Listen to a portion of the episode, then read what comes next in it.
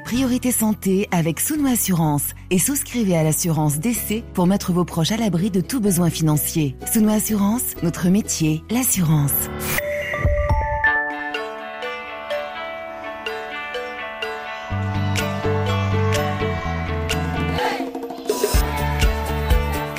Priorité Santé. Caroline Paré. Bonjour à toutes et à tous. C'est un grand plaisir de vous retrouver aujourd'hui pour la première d'une série d'émissions enregistrées ici à Kinshasa.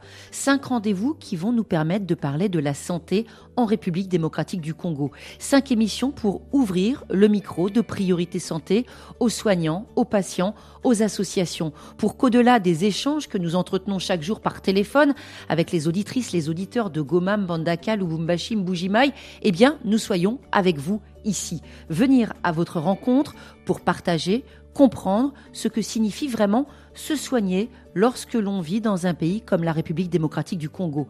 Parler de l'accès aux soins, aux traitements, de la qualité des médicaments, de la répartition territoriale des infrastructures de santé, de la formation, du salaire des personnels, médecins, infirmières, un état des lieux sans langue de bois, car celles et ceux qui nous écoutent savent bien quels sont les manques, quels sont les besoins et encore trop souvent les effets désastreux d'une santé négligée. Bien se soigner au niveau individuel comme au niveau collectif. Comment faire lorsque les moyens ne sont pas à la hauteur de l'enjeu et qu'une partie de ces moyens, même insuffisants, est détournée de son objectif. Nous parlerons aussi des perspectives d'amélioration, car les initiatives existent, les projets portés par des bonnes volontés et les compétences des soignants dans leur diversité. Comment mieux se soigner en RDC Une santé accessible, de qualité pour tous. Santé publique, politique de santé, nous vous donnons la parole aujourd'hui. Accès à la santé en RDC, quelles pistes pour améliorer et consolider le système de soins? Une émission en partenariat avec la Fondation Pierre Fabre, des chiffres des témoignages, deux invités, deux médecins avec nous, avec moi autour de cette table. Tout d'abord, le docteur Juvenal Mwandanlenda. Bonjour, docteur. Bonjour, madame. Vous êtes le secrétaire général du syndicat des médecins de la RDC. Et avec nous, docteur Dirk Chaka. Bonjour. Bonjour, madame Caroline. Alors, vous êtes médecin de santé publique, médecin clinicien. Et pour préparer cette émission, eh bien, l'équipe de Priorité Santé s'est rendue à l'hôpital de euh, Makala, hôpital de référence de la zone de Selembao. Kinshasa, 105 FM. Le mal est profond. Cette citation, c'est celle du ministre de la Santé, le docteur Jean-Jacques Mbungani Mbanda, entré en fonction en mai dernier, ministère de la Santé du Congo, à qui nous souhaitions évidemment donner la parole dans notre émission pour offrir aux auditeurs un véritable échange sur ce défi sanitaire déterminant pour l'avenir du pays, pour la qualité de vie de sa population. C'est d'ailleurs pour cela hein, que nous sommes ici à Kinshasa, observer, rencontrer, mieux comprendre. Le ministre ne peut être présent ce matin puisque au moment où nous enregistrons cette émission, eh bien, nous sommes tout juste informés qu'il assiste à la présentation en plénière du prochain budget de la RDC. Une obligation protocolaire dont nous avons donc été informés en dernière minute, en dépit d'échanges avec les services du ministère, qui n'a pas souhaité être représenté par un autre ou une autre responsable pour présenter ses projets en matière de santé. Cette absence, nous la regrettons sincèrement, mais c'est donc en compagnie de nos deux invités que nous allons échanger, que nous allons partager euh, avec ces deux médecins, que nous allons aborder cette réalité des soins en RDC.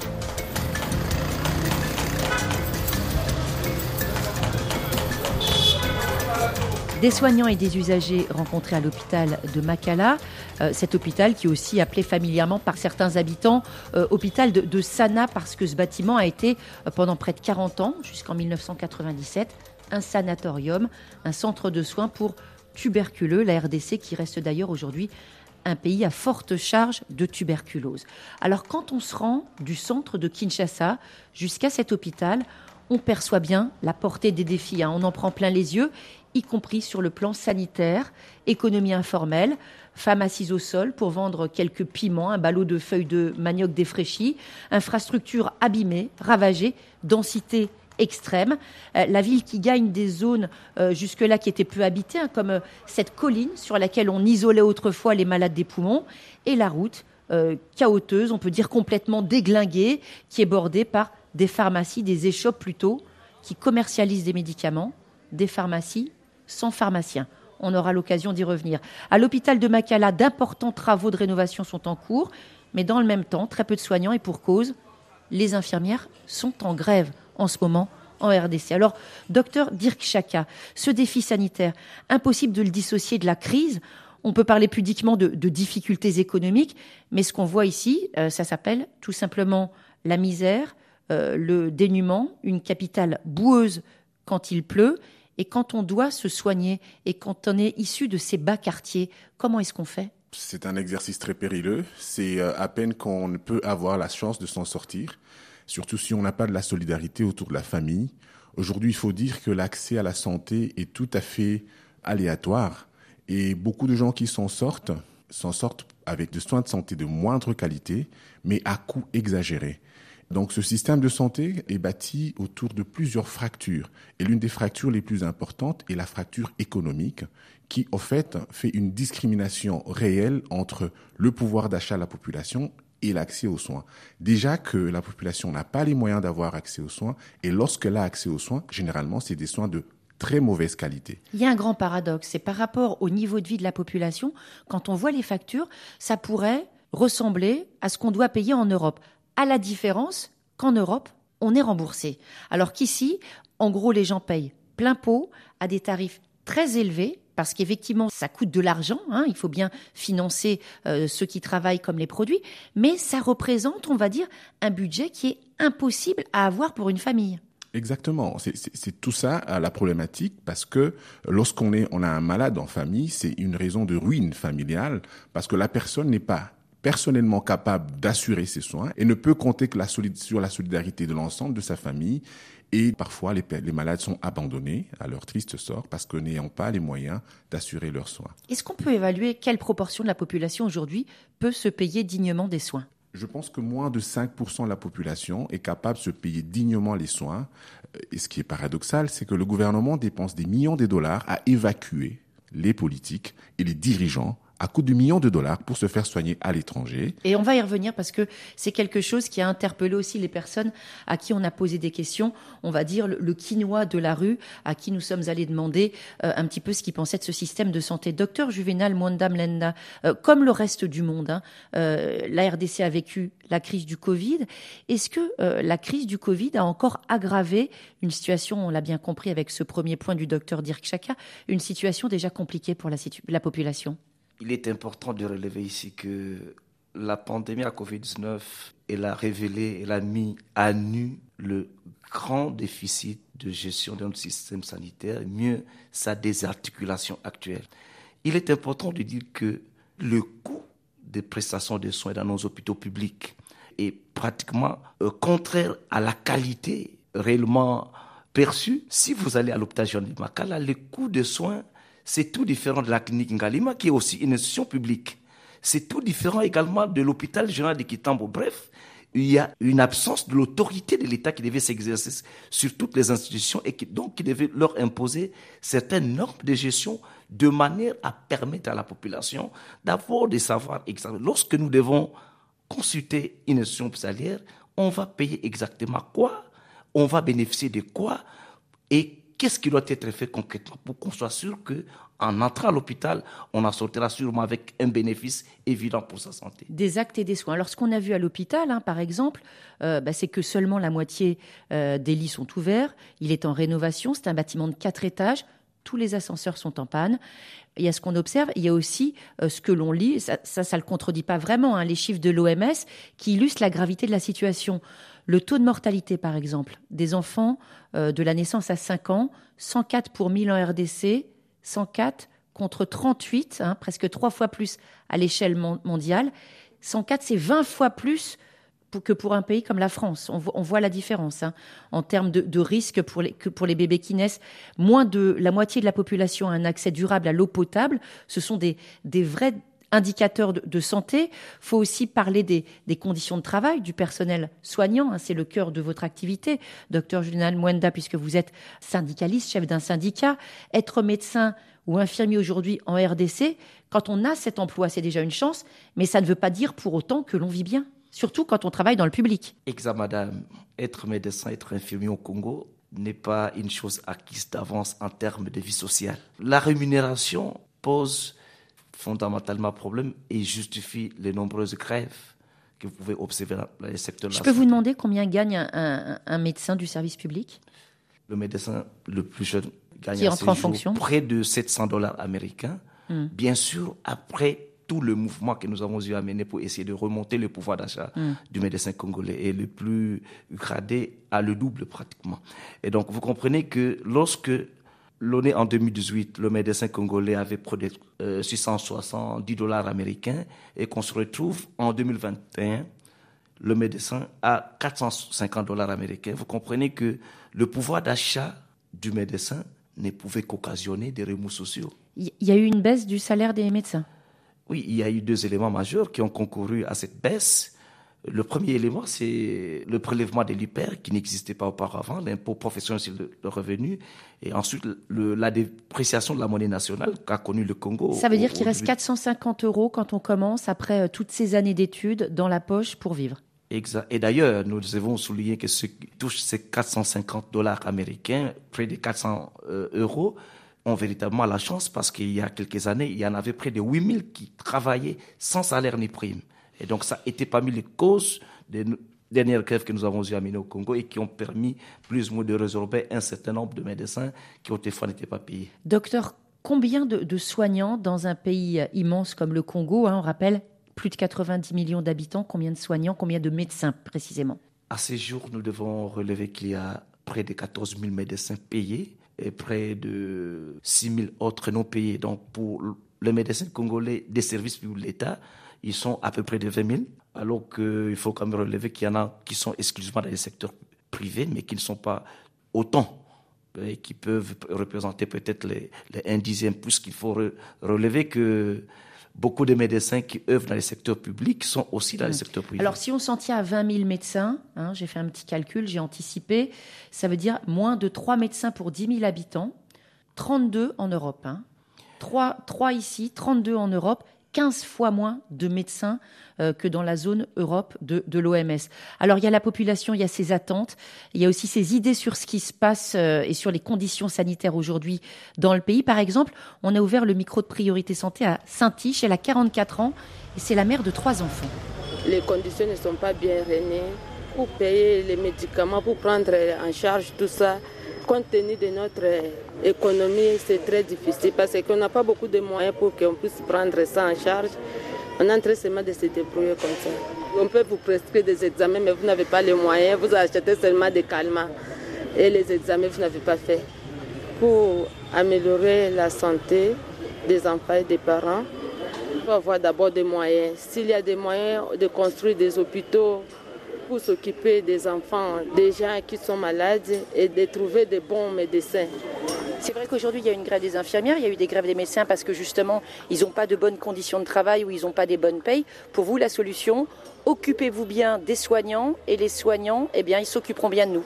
Oui, on va d'abord s'occuper des, des, soignants comme ça et tour, ils vont s'occuper des malades.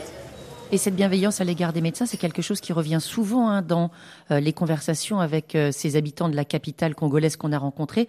Docteur Dirk Chaka, c'est quelque chose euh, dont vous parlez avec les gens, les gens qui disent vraiment, il faut faire un geste pour les médecins pour qu'on puisse mieux s'occuper de notre santé? Tout à fait. Euh, L'ensemble des, des, patients sont conscients de la bonne foi, de la bonne volonté euh, auprès des médecins qui pratiquent et qui les prennent en charge. Mais ils sont aussi conscients des limites qu'ils ont, que ce soit des limites matérielles, que les limites d'infrastructure, et au-delà des limites des moyens d'action. Ça veut dire que lorsqu'un médecin vous reçoit et qu'il il a, il a beau euh, faire tout ce qu'il doit faire, prescrire des médicaments. La maman vient de le dire. Vous n'avez pas les moyens de faire l'examen de laboratoire demandé. Vous n'avez pas les moyens pour acheter le médicament prescrit. Le médecin se reste, se montre disponible à continuer à prester et à poser des actes pour votre bien, mais est limité par le fait que son environnement, les éléments nécessaires pour la prise en charge ne sont pas réunis. C'est que le patient perçoit cette bonne foi, mais est conscient de la limite de l'action du médecin. Et encore, on est à Kinshasa parce que quand on sort de la capitale, euh, y compris dans d'autres grandes villes de l'intérieur, euh, on a une offre de soins qui est bien inférieure. Il y a vraiment ce problème de répartition territoriale des infrastructures de santé, euh, des médecins formés. Là, elle est à Kinshasa, à la limite, elle peut trouver un médecin, mais il y a d'autres endroits où c'est carrément impossible. Tout à fait. Cette fracture géographique tient à une répartition tout à fait inéquitable de structures sur l'ensemble du territoire. On peut dire, par exemple, que sur l'ensemble du territoire, il est reconnu autour de, disons, 393 hôpitaux euh, généraux pour 85 millions d'habitants à peu près. 393 Oui, oui, euh, hôpitaux généraux. Et euh, il y a une fracture géographique qui tient énormément au délabrement des infrastructures. Vous avez par exemple des, des, provinces où les malades doivent parcourir 100 km pour atteindre un centre de santé, hmm. pas un hôpital général, juste un centre de santé où il peut avoir le premier traitement pour son paludisme. Et donc, cette fracture géographique... 100 km avec les routes d'ici, hein Avec les routes, on imagine. Où il doit, il doit prendre sa pirogue, il doit prendre sa moto, il doit prendre tous les engins, exactement. Et lorsqu'il arrive à ce centre de santé, il n'a plus les moyens de pouvoir accéder au minimum de soins dont il, il rêve quand il prend, il fait son voyage pour aller se faire soigner. Et vous avez, dans ce cas, un ensemble de milieux, d'aires de santé non couverts par des structures de santé où les gens doivent recourir à la médecine traditionnelle, à l'automédication et tout ce qu'on connaît, l'influence des églises et tout ça, pour aller chercher des soins, des thérapies, parce qu'ils n'ont pas accès aux soins de santé. On perçoit vraiment une, santé fracturée. Il y a le côté territorial et puis il y a aussi, euh, on l'a souligné, cet hôpital public délabré. Et quand on est sur les grandes avenues de Kinshasa, hein, on voit des cliniques aux façades repeintes à neuf avec des écrans géants. Hein, ça, c'est, ça brille, c'est beau. Euh, ça promet des soins au top. Euh, c'est une réalité cette santé à deux vitesses à plusieurs vitesses parce que, comme on le dit, il y a des endroits où il y a carrément pas des structures de santé. Hmm. Et lorsque vous avez quelques structures de santé en périphérie, ça veut dire dans le milieu rural, ils ont un plateau technique très faible ou à la limite, ils opèrent sous la bougie ou euh, à la limite, on a les moyens de stérilisation qui n'existent pas, il faut flamber les matériels, ou à la limite, il n'y a pas de, produits pharmaceutiques, il n'y a pas de chaîne d'approvisionnement de médicaments dans les milieux ruraux. En fait, les gens soignent à la débrouille. Et quand vous arrivez à Kinshasa, vous êtes frappé par l'abandon des structures publiques de mm. santé et l'effervescence des structures privées. Mm. On voit les Indiens, les étrangers, tout le monde qui investit dans le domaine de santé et qui sont là pour soigner parce les qu'il parce qu'il y a un vrai besoin. Exactement, il y a un vrai besoin et les personnes qui ont les ressources cherchent aussi à sortir de ces structures publiques qui ne donnent pas accès à des soins de qualité et vont chercher des soins de qualité dans des structures privées qui, elles, coûtent extrêmement cher et ne sont pas accessibles à la plus grande partie de la population. Fracture de l'offre, fracture de la demande aussi, parce qu'une partie de la population est couverte par des assurances privées. Et là, alors c'est tout ou rien. Euh, ça veut dire que certains, on va dire, c'est un petit peu l'histoire du monde et l'histoire du capitalisme. Plus on est privilégié, plus on a de facilités. Tout à fait. Plus on n'a pas que des facilités, plus on peut avoir au-delà de ce qu'on peut attendre parce que on a des personnes non seulement couvertes par euh, les assurances et qui bénéficient encore des fonds additionnels pour aller se faire soigner aux besoins à l'étranger. C'est qui est tout à fait une d'une inéquité incroyable et on sait que la structure, la politique de santé à l'RDC est basée sur les soins de santé primaires et qui sont basés sur une équité de soins qui n'existe carrément pas. Et pour euh, les populations qu'on désigne communément sous le terme d'indigents, eh bien le, seul recours, docteur Juvenal Mwendan Lenda, heureusement qu'elle est là, hein, c'est la communauté, mais ça veut dire aussi pour ces familles, c'est un risque d'endettement, de surendettement. Et si par exemple l'un des enfants avait l'ambition de faire des études, par exemple, eh bien tous les espoirs s'écroulent. Effectivement, nous devons essayer de revenir sur un petit aspect dont vous venez de parler, les effectifs de médecins nous avons près de 20 000 médecins, mais qui sont inéquitablement répartis sur mm. l'ensemble du territoire national. La majorité de prestataires sont dans les milieux urbains, alors que les milieux ruraux sont complètement dépeuplés. Et il y a une situation réelle. Le problème de l'insécurité sanitaire concerne pas seulement les indigents, il faut le relever. Si nous devons parler d'indigents, nous dirions pratiquement que l'écrasante majorité de la population congolaise est indigente. Parce que nous n'avons pas un système qui protège le Congolais quand il se retrouve en insécurité sanitaire. Tous les soins du Congolais, dans son écrasante majorité, sont pris en charge par la famille, par la solidarité familiale. Et quand la famille ne le peut, vous comprenez qu'on recourt au traitement indigène, aux médicaments traditionnels. Et lorsqu'on vient consulter à l'hôpital, souvent c'est souvent dans des situations déjà extrêmes. On va dire c'est trop tard. Hein. C'est trop tard. Constater que rien ne peut être fait de bon. Et donc, il est important que tout ce que l'on peut envisager en termes de solutions puisse commencer par, par la gouvernance. Ça veut dire qu'il faut que quelqu'un reprenne les commandes. Exact. Il est important que l'autorité politique ait la même perception de l'état du lieu de la situation pour des solutions idoines. Et la population a son mot à dire, la population a des idées là-dessus. On donne euh, l'occasion justement à certains d'entre vous de vous exprimer dans Priorité Santé à Kinshasa. Je m'appelle Dalton et j'ai 35 ans. Quand nous parlons des hôpitaux en RDC, il y a tant de difficultés. Et réellement, on n'a pas vraiment de meilleur matériel et les soins ne sont pas vraiment convenables. Et parce que la personne, quand il est malade, la façon que nous recevons des soins médicaux, ça ne correspond même pas. Les appareils que nous utilisons, ça ne convient même pas. Il n'y a pas même de toilettes sanitaires et donc toutes les conditions sont trop mauvaises. Ça, réellement, pour le gouvernement, a la conscience que nous avons tant de difficultés, nous avons tant de problèmes qui ne marchent même pas. Est-ce que vous, dans votre famille, il y a déjà eu des problèmes justement à cause de, de la façon dont les personnes ont été soignées à l'hôpital? Ah oui, j'en ai. Par exemple, ma petite sœur, celle que je précédais, était malade. Je l'ai conduite à l'hôpital, mais elle n'était pas bien soignée et c'est là qu'elle a perdu l'âme, la maman et le bébé. Qu'est-ce que vous avez ressenti à ce moment-là? Vraiment, ça m'a fait du mal. Ça m'a fait du mal et vu que d'abord je suis dans une famille qui n'est pas reconnue, qui n'est pas renommée, vu qu'on n'a pas la possibilité, vous n'aurez pas vraiment la raison. Parce que lui, il a des relations et là aussi ses possibilités. Et vous qui n'avez rien, comment vous allez vraiment faire de justice avec lui? Si demain vous aviez une chose à demander au ministre de la Santé, ce serait quoi?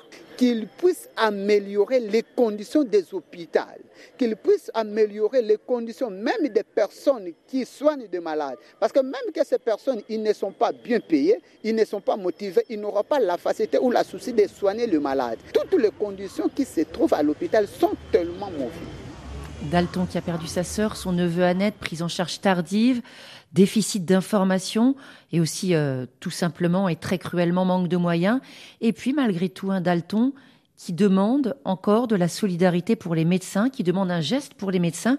On voit bien, hein, docteur Juvenal Mwenda, que c'est vraiment une préoccupation de la population euh, que les médecins soient mieux traités. Effectivement, nous avons toujours bénéficié de la compréhension de notre population toutes les fois que le médecin congolais se retrouve face à son employeur, l'État congolais, pour revendiquer ses droits.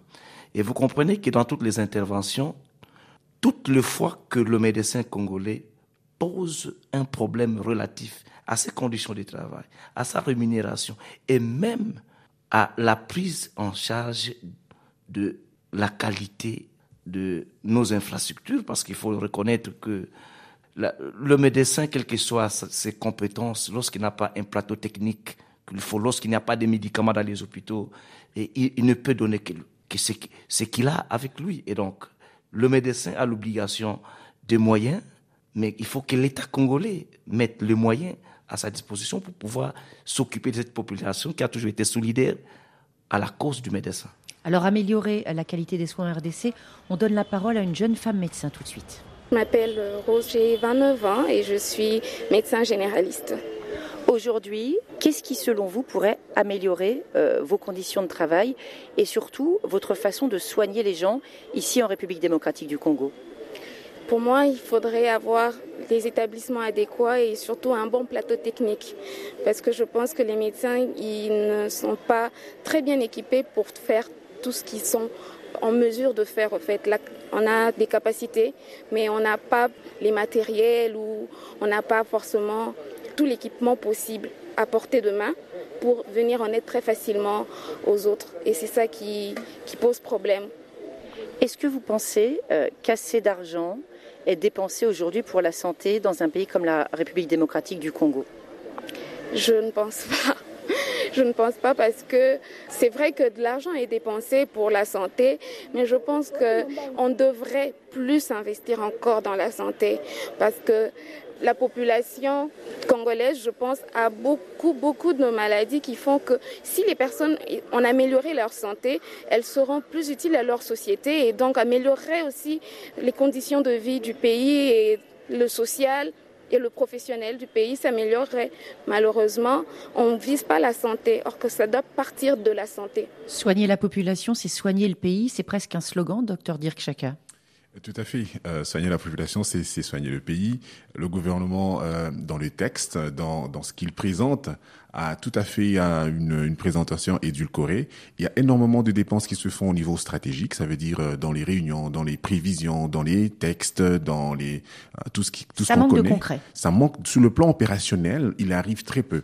Et une chose très particulière, les zones de santé qui sont le, le, le, la structure, le niveau opérationnel de la, de la structure de santé en RDC vivent généralement de l'apport des partenaires. Ça veut dire que euh, même pour la survie des activités au niveau le plus bas du système de santé, généralement, ces activités dépendent de, de, de, de la disponibilisation des moyens par des organisations internationales ou des structures internationales qui sont en partenariat avec le gouvernement. C'est une santé sous perfusion étrangère? Tout à fait. Et, et ce qui est grave, c'est que euh, ce système n'est pas pérennisable. Exemple, Ebola est passé, on a dépensé plus d'un milliard de dollars. Mais si vous passez là où Ebola a été pris en charge, il n'y a aucune structure de santé qui existe après avoir dépensé un milliard de dollars, s'il vous plaît. Donc, ce n'est pas un système qui est viable. Et l'État le sait, le gouvernement le sait. Il y a une question fondamentale du management de la santé en RDC. Est-ce qu'on peut dire, docteur Juvenal Mwandanlenda, sans être trop sévère, que malgré tout, c'est un système qui gaspille? Effectivement, c'est un système qui gaspille. Il faut le souligner il y a suffisamment de ressources pour la santé au Congo, mais mal utilisées, il faut le reconnaître.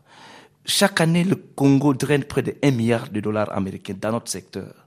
Il y a les financements publics, il y a les partenaires étrangers, mais ce financement, euh, Dieu seul sait comment il est géré et à, en quoi il sert de manière concrète à la population? Parce que quand vous allez dans un hôpital de l'État congolais, vous ne pouvez pas trouver à ce jour un hôpital où vous consultez et à la sortie, vous sortez avec des médicaments après avoir reçu une prescription de Ça se fait dans d'autres pays, hein, même en Afrique. Hein. Et donc, vous comprenez qu'il y a pourtant, dans le cadre de ces financements, des partenaires qui devaient orienter leur financement, notamment pour l'approvisionnement des médicaments. Et nous pensons qu'il est important que l'autorité soit capable de réaligner les financements extérieurs aux vrais besoins de notre population. Mais il y a aussi à la société civile de demander des comptes. Il faut aussi que vous réclamiez euh, bah, de savoir combien d'argent a été donné et où il est dépensé. Vous n'avez pas accès à ces informations?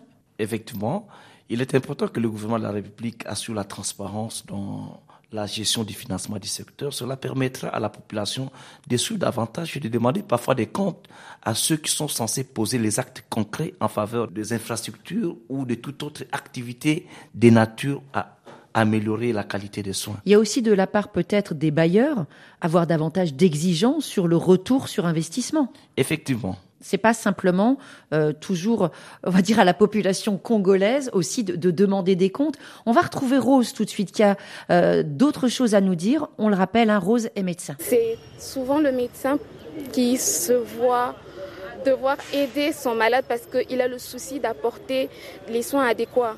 Donc on veut soigner et vu que le malade doit être soigné, parfois c'est le médecin qui doit euh, essayer de trouver les voies et moyens pour aider. Et c'est ce qu'on revoit ici, surtout en RDC. Parfois, le médecin doit raisonner, réfléchir à quelque chose de moins coûteux qui pourra quand même soulager son malade. Il aurait fallu, par exemple, des antibiotiques de telle famille, de telle classe, mais on se dit, bon, vu que ça ne sera pas à sa portée, c'est trop cher, je peux lui prescrire un peu moins de la moxicilline. C'est, ça, ça Alors que ça peut être moins efficace. Donc voilà. ça veut dire que ça oblige, d'une certaine manière, voilà. le médecin à moins bien soigner et ça aussi c'est une souffrance pour le médecin. Exactement. Ici nous sommes à Kinshasa. Moi j'ai fait mon stage de dernière année à l'intérieur à Kimpese et on, devait utiliser parfois des produits qui sont déjà euh, en voie d'être écartés parce que c'est ça ou rien et le médecin veut d'abord soigner, soulager. On ne peut pas être en face du malade et ne pas lui apporter des soins. Ça c'est pas possible. Ce que nous dit Rose est, est, lourd de conséquences pour la santé, bien sûr, des patients, mais aussi pour la santé mondiale, hein, docteur Dirk Chaka. Effet domino, parce que euh, ne pas pouvoir payer le bon antibiotique, c'est aussi, d'une certaine manière, contribuer à la résistance aux médicaments, aux antibiotiques, et ça, toute la planète le paye. Oui, tout à fait. Et euh, la RDC fait partie euh, des pays où la surveillance à la résistance des antibiotiques est faite. Et il est démontré qu'effectivement, il y a une grande proportion de résistance aux antibiotiques parce que généralement, ne sont pas utilisés de manière tout à fait méthodique. Et comme on le sait, l'automédication vient encore aggraver la situation parce que lorsqu'un malade n'a pas accès aux soins et qu'il commence à se faire soigner par les voisins, par tout le monde, par tous les conseils qu'il reçoit, les antibiotiques se prennent à tort et à travers. Et comme on venait de le dire, généralement, les médecins sont obligés, dans leur contexte, de devoir assurer le minimum d'accès aux soins, à donner des médicaments aux malades, chercher par lui-même comment disponibiliser les traitements de premier, les premiers traitements, le premier soin aux malades. Et donc tout ça perturbe effectivement la qualité de soins. Et l'on sait, c'est un cercle vicieux. Lorsque le malade n'est pas bien soigné, il dépense davantage. Et nous avons les conséquences que vous nous avez dit sur le plan sanitaire global, la résistance aux antibiotiques, la résistance, euh, euh, la mauvaise prise en charge de certaines pathologies. Lorsqu'il s'agit de pathologies infectieuses ou transmissibles, la propagation facile des maladies. Et donc on est dans une situation où lorsqu'on n'a pas une chaîne de prise en charge qui est tout à fait euh, correcte, qui est tout à fait pertinente, on a des conséquences à long terme et sur euh, une longue chaîne. Alors on va poursuivre ce débat dans quelques minutes. Hein. Continue cet état des lieux de la santé et des soins en RDC. Ici à Kinshasa, on va vous retrouver, hein, euh, messieurs les médecins, juste après cette chanson de Sam Mangwana,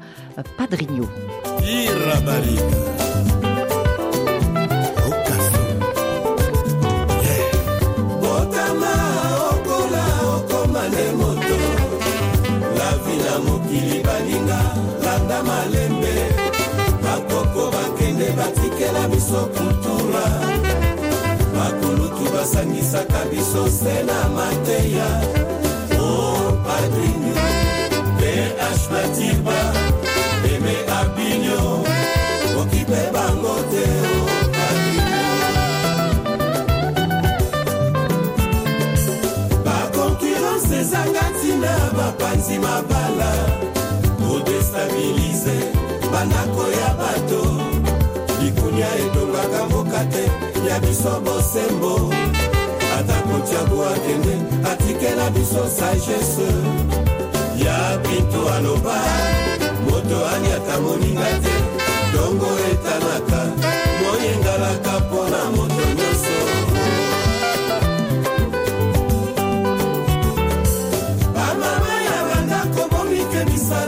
na basonge batama nkweno bapanzi makita songisongi etongaka mboka te ya biso bosembo paulu bisende balumuka davide compadre.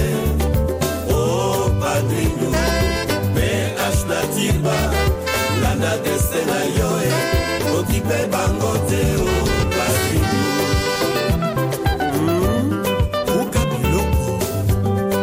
eme abilo alobi bozonga bipai nyonso bino bokende boya tobongisa mboka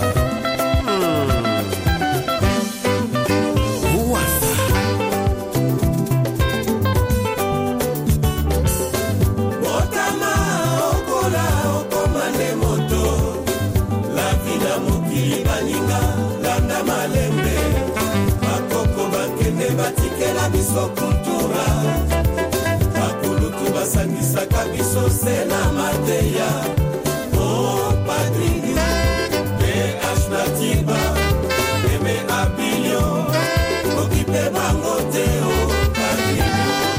Santé sur RFI, accès à la santé en RDC. Quelles pistes pour améliorer et consolider le système de soins? Retrouve nos deux invités, le docteur Juvenal Mwendan Lenda, secrétaire général du syndicat euh, des médecins de la RDC, et le docteur Dirk Chaka, médecin de santé publique, médecin clinicien. Docteur Juvenal Mlanda, état généraux euh, des ressources de la santé qui se préparent, vous en attendez quoi? La première chose que nous attendons de ces états généraux, c'est que l'on puisse se réapproprier la gestion des ressources humaines de la santé. Les ressources humaines de la santé constituent un point central dans tout système de santé. Ça veut dire quoi Le traitement, les façons de travailler, le nombre de médecins? C'est quoi cette gestion des ressources humaines? D'abord, le recrutement. À ces jours, tout à l'heure, nous avons parlé du nombre du personnel Mm. soignant en République démocratique du Congo. Aujourd'hui, nous en sommes à près de 200 000 pour les secteurs. Mais le recrutement s'est fait dans quelles conditions? Ici, il y a une disposition constitutionnelle qui a légué la gestion du secteur de la santé au niveau des provinces, mais on en a fait une très mauvaise interprétation au point que on recrute à tous les niveaux, mais personne ne sait qui va payer ceux qu'on recrute. C'est un problème sérieux.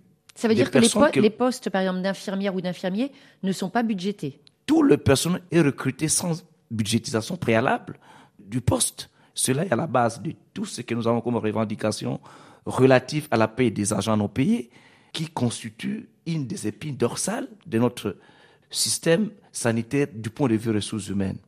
Nous attendons également que l'on puisse refaire la formation du personnel de santé. Hmm. Actuellement, on parle des universités qui ne répondent pas aux normes, mais il y a des institutions techniques médicales qui pullulent par-ci par-là. On peut même parler dans certains cas de faux médecins.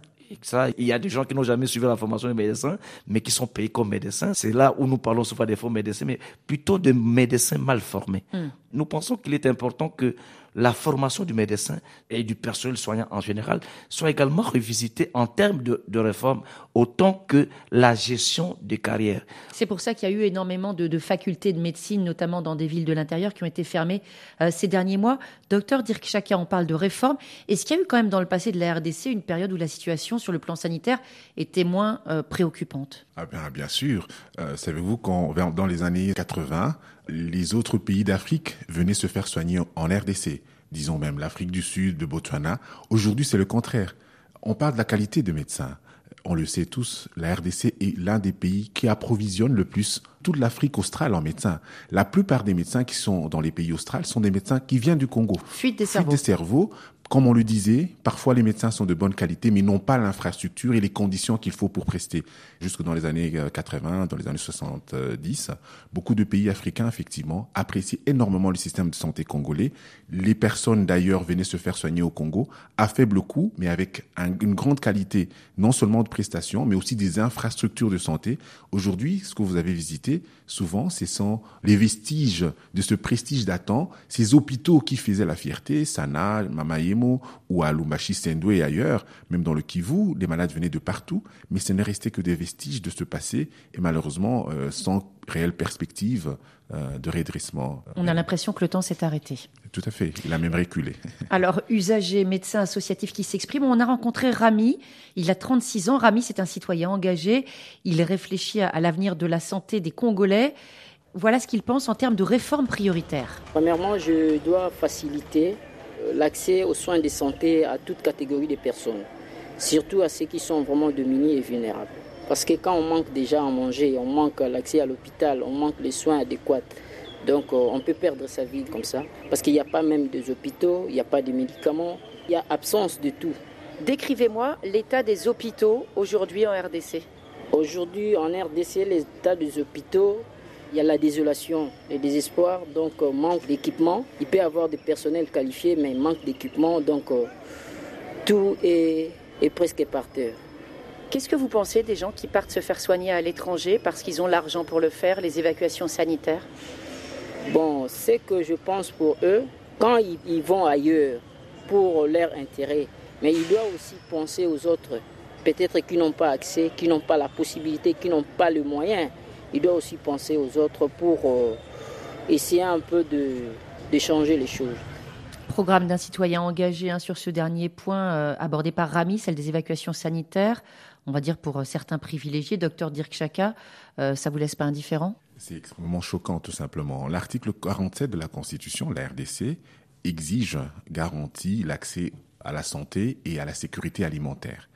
Et euh, lorsque l'on voit effectivement que le gouvernement dépense plus de 2 millions de dollars annuels dans l'évacuation, généralement des personnels politiques, on se demande si ce montant était réaffecté dans la, rénovation des structures de base, comme les structures euh, des centres de santé ou les hôpitaux généraux, on serait en mesure de réhabiliter peut-être quatre à cinq structures chaque année pour les mettre à un standard qui permet de répondre effectivement aux besoins des milliers de personnes qui, dans le contexte congolais, sont dans la nécessité d'avoir accès aux soins élémentaires. Et dans ce cadre-là, on se demande aussi s'il existe une réelle politique de relèvement du niveau de la santé. Parce que si les politiques vont se faire soigner ailleurs, c'est qu'il n'y a aucune intention d'améliorer les structures en interne. C'est un indicateur de cette euh, externalisation de soins et ce désir de devoir chercher des solutions ailleurs que d'en former et d'en trouver euh, localement en, en RDC. Priorité Santé est avec vous. À Kinshasa, nous parlons de l'accès aux soins en RDC.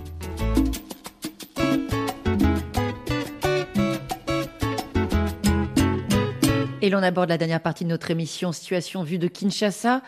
Nous n'aurons pas le temps, de fait, dans cette émission, d'évoquer certaines situations d'urgence propres à certaines provinces du pays, les déplacements de population, les violences, euh, l'isolement, le recul pour certains soins de santé primaires, les flambées épidémiques, une hein, situation très différente en fonction des, des 26 provinces de RDC. Forcément, le sort ultra sensible de l'Est, un tableau, on l'a dit parfois, euh, souvent assez éprouvant, mais il y a quand même eu du, mieux sur certains points. Euh, faut aussi le souligner, euh, la lutte contre la polio, contre la maladie du sommeil, là on remonte à plus loin, mais c'est absolument essentiel. la décrue de la prévalence du, du VIH-Sida. Docteur Dirk Chaka, qu'est-ce que vous avez vu évoluer dans le bon sens? Allez, un petit effort. Eh ben non, il y a, certains aspects, on, va le dire, dans l'offre de santé, on peut dire que, par exemple, l'implication des confessions religieuses et des associations, euh, qui occupent à ce jour 40% de l'offre de soins, est un élément qui pallie énormément à cet échec et à cette absence de l'implication du gouvernement dans la qualité de soins. Aujourd'hui, les confessions catholiques, protestantes, kimbanguistes et les autres qui se sont impliquées dans le domaine de la santé ont réussi à mettre, là où le gouvernement était tout à fait absent, des structures de santé et des structures qui arrivent tant soit peu à donner accès à des de soins à des citoyens, mais surtout basées sur une tarification conventionnelle et qui tient compte des aspirations de la communauté.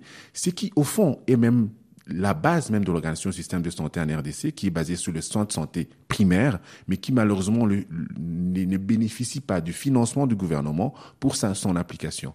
Lorsqu'on visite certains coins du pays, je donne l'exemple du Katanga où j'ai été dans certains milieux comme euh, Kapolo et lorsque vous allez dans le sud Kivu, vous vous rendez compte que c'est dans les, provinces où les structures confessionnelles ou associatifs ont réussi à tisser un réel réseau de structures de santé où l'on peut trouver un tout petit peu une certaine réponse de qualité aux soins de santé dans les milieux les plus reculés. Lorsque cela n'existe pas, il y a carrément un déficit total et l'absence de soins de santé.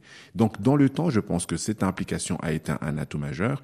On peut dire aussi que quelque part, on a su maintenir la santé préventive on a su garder un certain standard de vaccination, et là encore grâce à l'appui des partenaires, parce qu'aujourd'hui la RDC est l'un des pays où se mettent en place des mécanismes de vaccination tout à fait fonctionnels, on peut l'admettre aussi. On peut aussi dire que dans un certain aspect, on a compris beaucoup d'initiatives, par exemple les mutuelles, qui essayent de naître dans un contexte tout à fait difficile pour arriver à compenser ce besoin euh, de communautarisation des soins, cette mutualisation des soins qui a un déficit. Et donc, des, des, initiatives privées, individuelles ou collectives existent pour pallier à ce déficit de l'État, mais cela ne peut pas résoudre la question de l'institution santé, qui est une question qui est tout à fait transversale, qui va de la question économique à la question de la santé individuelle, la santé globale. Ce que nous dit le, docteur Dirk Chaka, hein, docteur Juvenal Mwenda c'est que la potion magique CSU, euh, cette couverture santé universelle, c'est essentiel, mais ce n'est pas suffisant. C'est essentiel, ce n'est pas suffisant. On ne peut pas espérer donner accès à toute la population et surtout à la plus démunie lorsque on n'a pas à l'esprit qu'il y a des prestataires dont on doit prendre soin, qu'il y a des infrastructures qui doivent être préparées, qu'il y a un système d'approvisionnement des médicaments qui doit être conçu. Bref, nous pensons qu'il y a des préalables impératifs qui doivent être prises en compte si l'on veut vraiment, de manière pratique et concrète, en arriver à la couverture sanitaire universelle. Sinon, ça risque de ressembler un peu à toutes ces mesures qui sont prises au niveau politique, au niveau stratégique, mais qui n'aboutissent à aucun résultat concret sur terrain. Ça s'appelle une promesse. Une promesse sans suite. Alors, une dernière voix, la parole aux Quinois et aux Quinoises dans Priorité Santé. C'est maintenant Madame Louise. Elle fait suivre ses deux enfants deux enfants malades de la drépanocytose, cette maladie euh, génétique dont nous allons parler demain dans Priorité Santé. Et maman Louise est en colère, elle interpelle le gouvernement. Nous souffrons. Maintenant, je suis à l'hôpital avec euh, l'un de mes enfants là. J'ai beaucoup dépensé. Il faut des crises, il faut acheter des produits, ça me demande de l'argent. C'est très coûteux. C'est pour ça que, en tout cas, je me plains auprès du gouvernement qu'il puisse nous prendre en charge nous disons au gouvernement ou à, tout le monde qui nous suit de nous aider vraiment à la prise en charge et les soins. Hmm, les soins, les, médicaments, que ce soit à la porte de tout le monde qui est drépanocytaire quand il se présente, qu'on les soigne sans pour autant hein, avoir payé beaucoup d'argent ou tout ça. C'est notre souhait. Votre réaction, docteur Juvenal Mouenan Lenda, votre réaction, ce sera notre conclusion. Nous venons de parler tout à l'heure de la, la, sécurité sanitaire pour le citoyen commun. Ici, il s'agit d'une maladie chronique, la drépanocytose. Nous avons dit tout à l'heure que si c'est pour une maladie normale, euh, ordinaire, la population a du mal à se faire soigner. Vous comprenez que pour la situation des personnes porteuses de maladies chroniques, elle est dramatique pour les familles. Il est donc important que notre système sanitaire soit revu dans toutes ses composantes. J'aimerais commencer par la gouvernance et le leadership. Il y a une grande faiblesse de leadership administratif et politique dans notre secteur. Il est important que le leadership politique et administratif s'assume pour que tous les autres paliers, toutes les autres composantes du système sanitaire puissent souffler, qu'on soit capable de revisiter les ressources humaines, qu'on soit capable de refaire notre système d'approvisionnement de médicaments, euh, le financement du secteur. Bref, nous pensons qu'il faut une véritable impulsion au niveau de la gouvernance pour que tout puisse concourir au bien-être de notre population. Une réforme en profondeur, docteur Dirk Chaka, sera le mot de la fin? Tout à fait. Euh, au-delà de cette réforme qui est tout à fait essentielle sur le plan, euh, comme on a dit, des ressources, de l'infrastructure, il faut penser la politique de la santé dans l'avenir. La RDC, dans, en 2030, prévoit d'avoir 120 millions d'habitants. Vous comprenez l'ampleur euh, du problème lorsqu'il va se situer sur différents aspects. Il y a aussi besoin d'améliorer l'équité et l'inclusivité. L'équité dans, dans l'accès aux soins et aussi l'inclusivité de l'ensemble de la population aller au-delà des fractures, comme on les a évoquées, culturelles, géographiques, économiques, et penser un système de santé qui soit tout à fait euh, équilibré par rapport et aux zones de santé et à l'accès à la santé, mais en fin de compte, on venait de le dire, un financement de la santé basé sur l'opérationnel. Ça veut dire améliorer les structures à la base, refonder l'accès aux soins en améliorant le financement de la santé à la base. Et ça, c'est une, une exigence importante vu le temps et l'urgence dans laquelle euh, se trouve le système de santé à ce jour. Et on retiendra ce que nous disait Rose tout à l'heure, hein, cette jeune femme médecin de 29 ans. Soigner la population, c'est soigner le pays. Merci à tous les deux, docteur Juvenal Mouenan Lenda. Merci à vous, docteur euh, Dirk Chaka. Un grand merci d'avoir répondu à notre invitation. Une émission enregistrée à Kinshasa en partenariat avec la Fondation Pierre Fabre. Et Priorité Santé touche à sa fin. Merci à toute l'équipe dans nos studios, à Setou Samaké et Didier Bleu. Ici à Kinshasa, grand merci à Ophélie Lassène et Richard Rifono. Demain, on va donc parler de la drépanocytose, vivre, accompagner, soigner les personnes atteintes de cette maladie génétique des globules rouges. Que signifie être drépanocytaire dans un pays comme la RDC Patients et soignants, et même des enfants, ensemble pour expliquer, pour sensibiliser. On se retrouve demain dès 9h10 ici à Kinshasa. D'ici là, portez-vous bien. C'était Priorité Santé avec Souno Assurance, qui en cas de décès met à l'abri vos proches de tout besoin financier. Souno Assurance, notre métier, l'assurance. Autour de la question.